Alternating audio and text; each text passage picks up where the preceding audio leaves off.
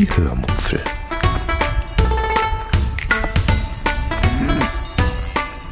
Aus dem Tagebuch einer Allgäuerin.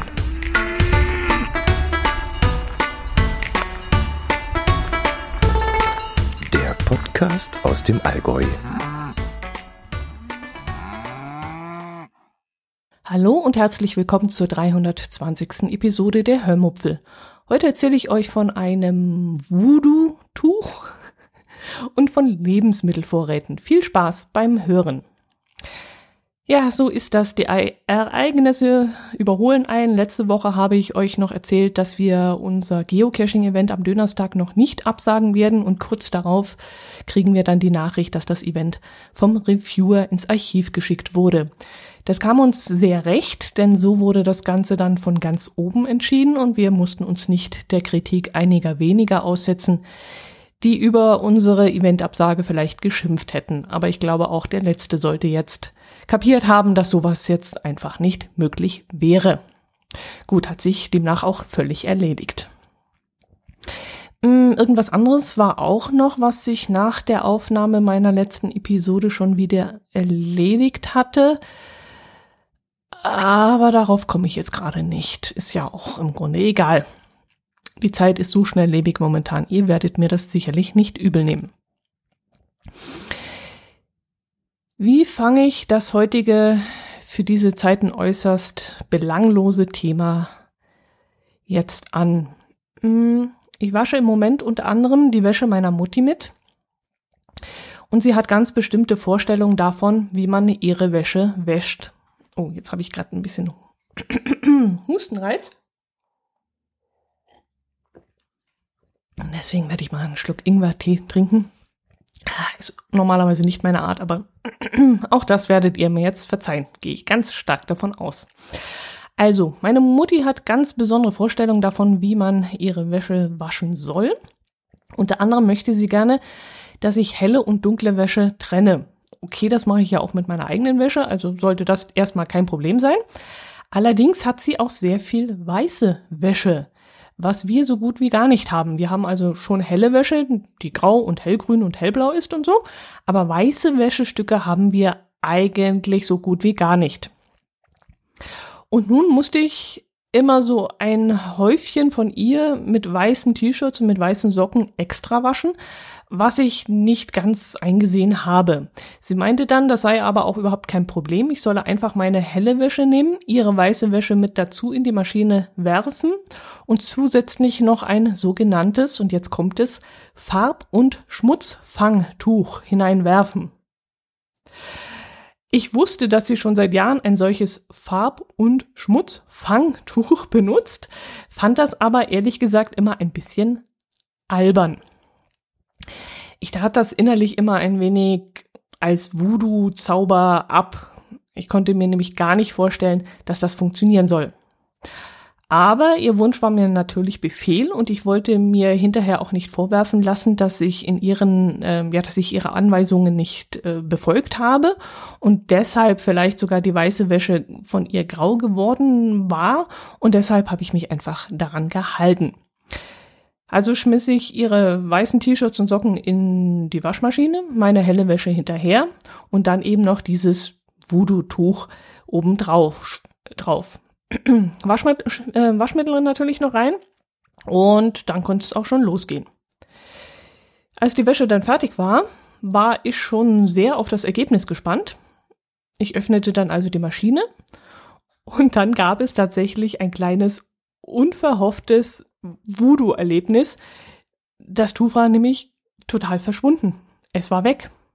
Und so hatte ich mir das Ganze dann wirklich nicht vorgestellt, dass sich das Tuch dann irgendwie komplett in Luft auflöst. Also das fand ich dann in dem Moment sehr spooky. Ich stand dann erstmal ganz verdattert vor der Maschine und guckte dann fassungslos durch dieses Bullauge ins Innere. Ich tastete dann wirklich alles ab. Ich durchsuchte mehrmals die komplette Wäsche und alle Hosentaschen und alle Ecken und Kanten. Und schließlich rief ich dann mein Herz allerliebsten und der tastete dann einmal beherzt den Dichtungsring des Bullauges ab und hatte tatsächlich dann das kleine Tuch in der Hand. Also da hätte ich ehrlich gesagt auch selber drauf kommen können. Okay, und was war dann mit der Wäsche passiert?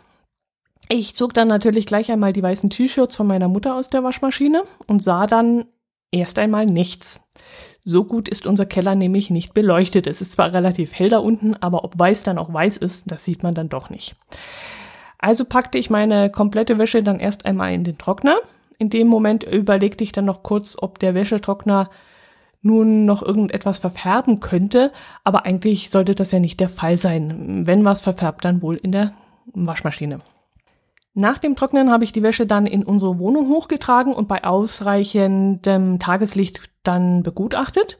Und ich war dann erst einmal richtig erleichtert, dass die weiße Wäsche wirklich noch weiß war.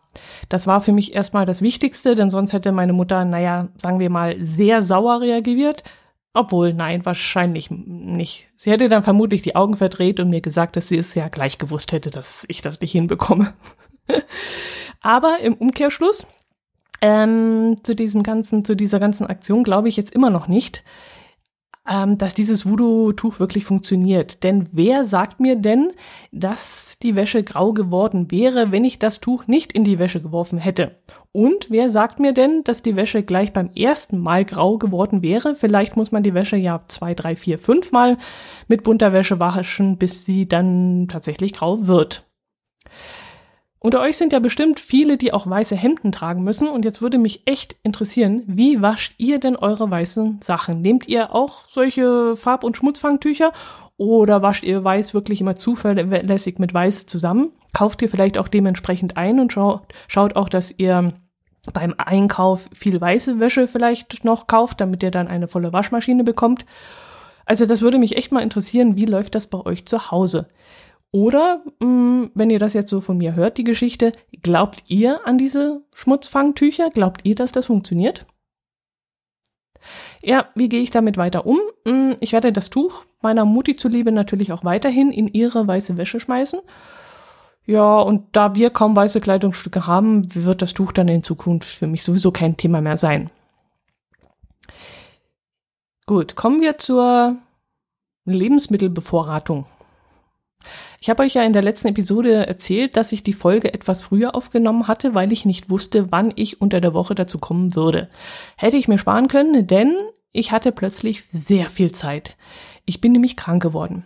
Ja, in Zeiten von Corona nicht lustig, da macht man sich natürlich seine Gedanken, aber ich kann Entwarnung geben, es war äh, nicht Corona. Ähm, ich bin morgens nämlich aufgewacht und hatte einen kratzigen Hals. Beim Schlucken tat es mir weh und mir war heiß, also habe ich Temperatur gemessen und festgestellt, dass diese etwas erhöht war. Tja, ich weiß nicht, wie ich in normalen Zeiten reagiert hätte. Vielleicht wäre ich da sogar ganz normal zur Arbeit gegangen. Nee, vermutlich nicht. Nee, auch dann wäre ich nicht zur Arbeit gegangen. Aber in Zeiten von Corona denkt man dann nochmal ganz anders darüber. Versteht mich nicht falsch. Ich dachte keine Minute daran, dass diese ähm, Krankheit bei mir jetzt ausgebrochen wäre. Ähm, ich war sehr, sehr gut informiert, wusste, welche Symptome da vorkommen. Und ich war mir relativ klar, also sehr klar, sehr sicher, dass ich eine ganz äh, normale Verkühlung hatte. Also rief ich aber trotzdem erst einmal aufgrund der allgemeinen Situation äh, meinen Chef an.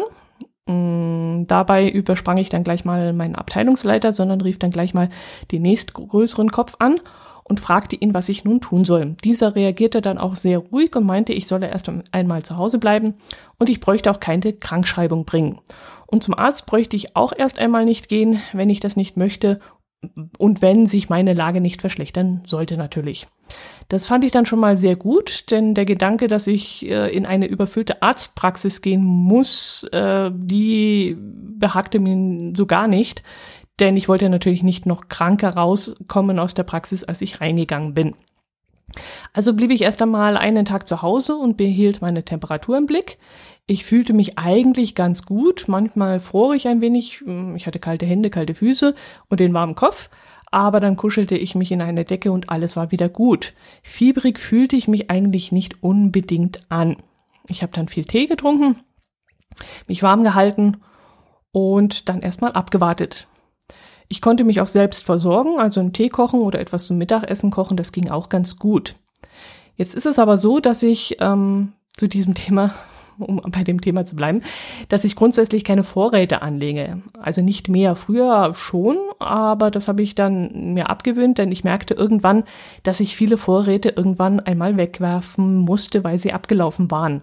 Also fünf Jahre altes Müsli, das schmeckt dann auch nicht mehr irgendwann und feucht gewordene Blockzuckerpäckchen mag ich dann auch nicht mehr verwenden und Bulgur, der dann irgendwann nach der Plastiktüte stinkt, in der er gelagert wurde, das ging dann auch nicht. Also habe ich meine Ein mein Einkaufsverhalten irgendwann umgestellt. Auf dem Heimweg von der Arbeit komme ich sowieso an zwei Supermärkten vorbei und wenn ich irgendwas brauche, dann ist es überhaupt kein Problem, dort frisch einzukaufen. Nur die Sache mit den Drogerieartikeln, die ist ein kleines Problem, weil wir keinen Drogeriemarkt in der Nähe haben. Deshalb kaufen wir so Sachen wie Papiertaschentücher und Klopapier und Putzmittel immer in etwas größeren Mengen ein. Gut, warum erzähle ich euch das? Weil ich jetzt plötzlich, wie gesagt, krank geworden bin und nicht mehr aus dem Haus kam und auch nicht mehr rausgehen wollte und weil ich meinen Herz allerliebsten nicht in Gefahr bringen wollte. Das klingt jetzt wirklich irgendwie doof. ja, es ist doof. Also wenn ich mir das jetzt gerade so durch den Kopf gehen lasse und es auch ausspreche, es ist schon doof aber ich kann da nicht aus meiner Haut, also lieber gehe ich zum Einkaufen und stecke ich mich irgendwo an, als, ich da, als dass ich mein Herz liebsten da in die, die Gefahrenzone schicke, in die Gefahr äh, rausschicke, was im Grunde genauso scheiße ist, weil ich ja ihn dann ja auch anstecken kann, wenn ich mich angesteckt habe. Also es ist, ja, es ist kompliziert. Ähm, ich mache mir da jetzt wahrscheinlich zu viele wirre Gedanken, aber ja, jedenfalls war es so, dass ich vermeintlich keine Lebensmittel im Haus hatte, mit denen ich mir mein Essen hätte kochen können. Ich koche viel mit frischen Produkten und sowas wie frisches Gemüse oder frisches Fleisch hatte ich ja nicht im Haus, denn ich war ja nicht darauf vorbereitet, dass ich nicht rauskomme. Also habe ich mal geschaut, was ich noch so im Gefrierschrank hatte. Drei Packungen Magnum Minis. Die essen wir immer gerne zum Nachtisch, weil sie klein und praktisch sind. Ich hatte ein paar Tuben Handcreme äh, in der Tiefkühltruhe. Ihr erinnert euch vielleicht an die Handcreme aus der Schweiz, die ich in rauen Mengen geschenkt bekommen hatte. Ein Hörer hatte mir damals empfohlen, diese einzufrieren und dadurch haltbar zu machen. Hat dann übrigens auch super geklappt, äh, war ein 1A-Tipp. Ähm, würde ich auch jederzeit wieder so machen. Die hält sich dann tatsächlich äh, wesentlich länger. Aber man kann sie natürlich nicht essen. Äh, Kräuter habe ich noch eingefroren, stückige Tomaten, äh, abgepackt in kleine Gefrierdosen. Mhm. Stückige Tomaten gibt es ja immer so in 400 bis 500 Gramm Packungen und meist braucht man dann nur die Hälfte davon und deswegen hatte ich sie abgepackt und eingefroren. Durch Zufall hatte ich vor kurzem noch Lachs eingekauft gehabt und ich hatte noch übrig gebliebenen Linseneintopf und etwas Hackfleischsoße, Hackfleischsoße eingefroren. Langsam. Und das rettete mir dann in dem Moment den Allerwertesten. Damit konnte ich dann doch einiges anfangen. In der Speisenkammer hatte ich dann noch so Sachen wie Mehl, Zwiebeln, Knoblauch, Zuckernudeln, ein paar abgelaufene Fertigsoßentüten für Hackfleischsoße, Soße Hollandaise, Backofenhühnchenfertigsoße. Hm, solche Fertigdinger habe ich eigentlich nur da, wenn es mal wirklich fix gehen soll und wir von irgendwo unterwegs nach Hause kommen und ich dann abends keinen Bock habe, noch irgendetwas großartig zu kochen. Aber um daraus etwas zu zaubern, fehlte mir dann das Fleisch und auch aus Mehl alleine, ohne Eier und Milch und Butter kann man nicht allzu viel machen. Doch Eierkuchen wahrscheinlich schon, weil es gibt ja auch vegane Eierkuchen und ähm, die muss man ja dann auch ohne Ei und Milch zaubern können. Äh, sonst wüssten die Veganer ja da auch nichts anzufangen. Also ich glaube, man müsste einfach mal nach einem Rezept suchen. Es gibt bestimmt in diesem Internet ein veganes Eierloses, milchloses, butterloses Eierkuchenrezept. Jedenfalls stellte ich dann schnell fest, dass ich trotz meiner fehlenden großen Bevorratung nicht verhungern musste. Bei meinen Nachbarn soll das übrigens ganz anders aussehen. Viel besser sogar. Sie haben mir erzählt, dass sie notfalls Monate überleben könnten, weil sie den ganzen Keller voller Lebensmittel haben, äh, eingefrorenes und tiefgefrorenes in einer riesigen Kühltruhe und kiloweise Hefe. Apropos Hefe, als ich dann wieder zum Einkaufen gehen konnte, machte ich das, was die Landwirtschaftsministerin der Bevölkerung geraten hatte und ging mitten unter der Woche zum Einkaufen. Sie meinte ja, am Wochenende könnten die Regale durchaus leer sein, weil dann nämlich alle einkaufen gehen würden. Aber es würde nicht am mangelnden Nachschub liegen, sondern daran, dass die Supermärkte einfach nicht mehr mit dem Auffüllen der Regale hinterherkämen, so sagte sie. Also bin ich gegen die Massen geschwommen und bin dann tatsächlich an einem Tag und zu einer Tageszeit zum Einkaufen gegangen, wo kaum Menschen unterwegs waren. Vielleicht war das auch Zufall, ich weiß es nicht. Jedenfalls konnte die zwei Meter Abstandsregel durchaus eingehalten werden. Meine Einkaufsliste war relativ lang. Aus meiner kurzfristigen Lebensmittelknappheit hatte ich dann gelernt und ich wollte für ungefähr so 10 bis 14 Tage bevorraten. Schließlich war immer noch nicht klar, ob mein Chef irgendwann sagen würde, dass ich komplett zu Hause bleiben soll. In der Obst- und Gemüseabteilung war dann alles ganz normal. Es gab alles in Hülle und Fülle und ich deckte mich dann auch hier erst einmal für ja die nächsten vier Tage mit frischen Produkten ein, mit äh, Paprika, Lauch, Pilze und sowas. Dann stand äh, noch Toastbrot auf der Einkaufsliste und ich steuerte dann das Regal, in dem das abgepackte Brot liegt, an. Ich, ja, und hier sah es dann äh, mit einem Schlag ganz anders aus. Rund ein Drittel des Regals war nämlich leer. Also aufgeschnittenes Brot und auch günstiges Toastbrot war ausverkauft. Aber immerhin bekam ich dann das äh, teure Markentoastbrot noch und das hielt auch noch ein paar Tage, weshalb ich dann zwei Packungen mitnahm. Nicht nur eine Packung, aber auch nicht gleich ein halbes Dutzend. Also zwei Packungen sollten für circa eineinhalb Wochen reichen, dachte ich mir so. Milch, Milch und Butter gab es dann im Kühlregal genügend, auch frische Sahne, nur das Regal mit der haltbaren Sahne, Sahne das war dann auch ratzeputz leer. Ein Mitarbeiter füllte da gerade die Kaffeesahne auf und ich fragte dann, ob er auch zufällig noch haltbare Sahne dabei hatte. Ähm, hatte er aber leider nicht. Er wirkte dann auch sehr angespannt und leicht pumpig, weshalb ich ihm dann mein nettestes Lächeln schenkte, das ich äh, machen, äh, dass ich aussetzen kann und meinte dann, dass das wirklich kein Problem sei. Ich würde dann einfach frische Sahne mitnehmen. Das Regal mit stückiger Tomate war dann auch leer, aber es gab noch ganze Tomate und passierte Tomate und das ist ja fast das gleiche. Haferflocken gab es dieses Mal wieder. Beim letzten Einkauf war das nicht so gewesen. Dafür gab es keine Hefe, weder im Kühlregal noch die getrocknete Hefe in Tüten. Mehl gab es schon, aber nur in kleinen Packungen und die großen Packungen waren ausverkauft, aber das ist ja dann egal. Linsen gab es leider auch nicht und dort war das gleiche Spiel. Ich fragte eine Verkäuferin, die dort gerade die Ware auffüllte, ob sie vielleicht auch Linsen dabei hätte und diese jetzt gerade auffüllen würde aber auch da bekam ich eine ziemlich knappe und angespannte Antwort, dass sie keine Linsen hätte. Ich schenkte ihr dann ein Lächeln und meinte, dass das überhaupt kein Problem sei, dann würde ich mich halt mich mit Bulgur eindecken. Das geht ja auch. Ich überlegte dann, was ich noch einkaufen könnte, um ein wenig Abwechslung in eine mögliche Quarantäneküche zu bringen und entschied mich dann Kokosmilch. Das Asia-Regal war nämlich voll bis oben hin. Mais und Erbsen mitzunehmen, woraus man dann schnell mal ein asiatisches Reisgericht zaubern kann. Und was man dann auch noch eventuell in einem halben Jahr in anderen Gerichten verwenden könnte. Dazu noch eine haltbare Mayonnaise, woraus man dann schnell mal einen Nudelsalat mit Mais und Erbsen zaubern kann. Außerdem nahm ich noch etwas tiefgefrorenen Fisch mit, den man auch auf viele verschiedene Arten zubereiten kann. Das Kühlregal mit dem Fleisch, das war zur Hälfte leer. Die Auswahl war da eher spartanisch. Aber davon habe ich dann nichts mitgenommen, weil ich Fleisch nur ungern mh, mm, ja als Fertiggericht, äh, als Fertiggericht ist falsch, als abgepackte Ware nehme und ich friere es auch nicht gerne ein. Das hole ich lieber frisch vom Metzger meines Vertrauens und wenn es dann mal eben keines geben sollte, bringt mich das auch nicht um. Also ohne Fleisch kann ich durchaus leben, aber ohne frisches Gemüse wird das bei mir ein richtiges Problem. Ich glaube, das würde mich richtig in Schwierigkeiten bringen, wenn es plötzlich kein Gemüse mehr gäbe ähm, denn äh, alles, was ich koche, koche ich eigentlich mit irgendwelchen frische Gemüsesorten. Bei mir ist eigentlich immer irgendwie Paprika, Lauch, Tomaten, Kohlrabi oder irgend so ein Zeug im Essen drin. Klar, man kann auch Tiefkühlgemüse nehmen. Da habe ich jetzt gar nicht nachgeschaut, ob da genug vorhanden war. Aber ähm, ehrlich gesagt, wir haben jetzt äh, beim Umzug in unsere neue Wohnung eine kleinere Tiefkühltruhe besorgt und die große abgeschafft. Ähm, ich überlege gerade, ob wir die schon verkauft haben oder ob wir das noch machen müssen nach Corona. Das weiß ich jetzt gar nicht.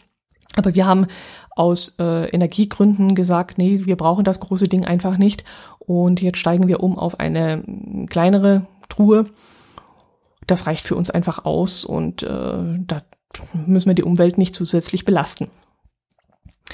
Als ich dann zur Kasse gegangen bin, war das Menschenaufkommen dann doch etwas größer geworden. Also im Geschäft hatte sich das alles in einem ordentlichen Abstand verteilt. Aber vor der Kasse sollte es dann etwas schwieriger werden. Ich stellte mich dann ganz normal an, den Einkaufswagen dann vor mir, wie man das eigentlich immer so macht. Aber da rückte mir dann ein Mann von hinten auf die Pelle, der seine Einkäufe in der Hand hielt. Also drehte ich das Ganze dann um und stellte mich vor meinen Einkaufswagen und brachte so den Abstand zwischen ihm und mir durch, durch meinen Wagen.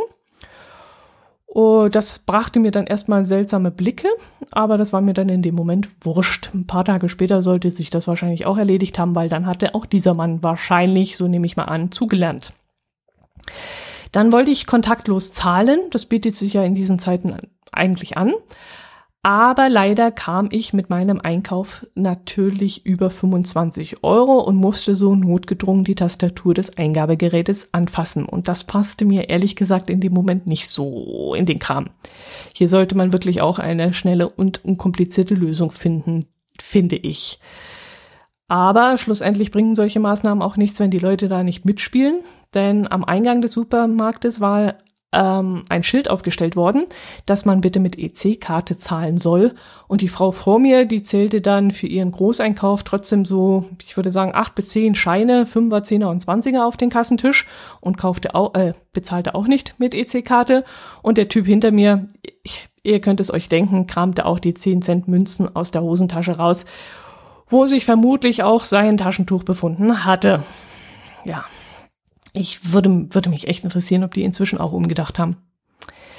Aber ich kann es auch ehrlich gesagt ein bisschen verstehen, dass die Situation ja viele überfordert. Ich selbst war dann auch beim Metzger zwischenzeitlich und vor dem Betreten des Geschäfts habe ich dann geschaut, wie viele Personen drin warten, um dann eventuell draußen stehen zu bleiben und dort zu warten. Und ich stellte mich schon darauf ein, die Tür dann blockieren zu müssen, um nach mir kommende vom Betreten abzuhalten. Aber das war dann gar nicht nötig, denn die kleine Landmetzgerei ähm, ist wirklich sehr klein und es war kaum etwas los, als ich dort war. Ich ging dann rein, weil ich der einzige Kunde war und mein Blick fiel dann auf ein halbes Dutzend großer Schilder, dass man doch bitte Abstand halten soll. Und mein erster Gedanke war dann sehr gut. Wunderbar gemacht. Klasse. Aber ich merkte dann auch, dass das gar nicht so einfach ist, ich wollte mich zwar definitiv dran halten, aber es war echt schwer, den nötigen Abstand zur Theke zu halten. Also ganz instinktiv ging man dann immer einen Schritt vor, wenn man auf irgendeine Wurst zeigte, die man haben wollte. Und das ging nicht nur mir so, sondern auch dem Mann, der nach mir in den Laden äh, hineingekommen war. Ähm, der Mann hing, hielt zwar zu mir Abstand, das war auch sehr vernünftig, aber immer wenn er irgendwie sagte, ja, geben Sie mir bitte zehn Scheiben von dem feinen Leberkäse, dann ist er nach vorne gegangen und kam ja dann der Verkäuferin näher. Und wir beide äh, ertappten uns immer wieder dabei und gingen dann wieder ein paar Schritte zurück. Und das muss von außen schon sehr witzig ausgesehen haben, dass wir da so wellenförmig immer wieder mal einen Schritt vorgingen, dann merkten, was wir falsch gemacht haben und dann wieder zurückgingen. Ah, jetzt habe ich so viel von diesem Scheiß gequatscht, dass ich ganz vergessen habe, dass ich noch den einen oder anderen Kommentar erhalten habe, per Mail, per Telegram und auch über die Kommentarfunktion. Ach, wisst ihr was, darauf gehe ich dann nächste Woche ein. Und auch auf das Küchengerät gehe ich dann nächste Woche ein, das jemand über meinen Affiliate-Link gekauft hat. Das ist nämlich sehr spannend, weil es vor allem mich sehr beschäftigt hat aber davon das, ähm, davon das nächste Mal. Ich kann aber schon mal vorne wegnehmen, durch den Kauf dieses Küchengeräts hat einer oder eine von euch mich vermutlich beim Kauf einer Campermatratze für meinen Caddy unterstützt. Aber wie gesagt, davon erzähle ich euch dann nächste Woche. Und ansonsten halte ich die Verabschiedung heute einmal kurz und sage einfach nur, bleibt gesund. Macht es gut. Servus.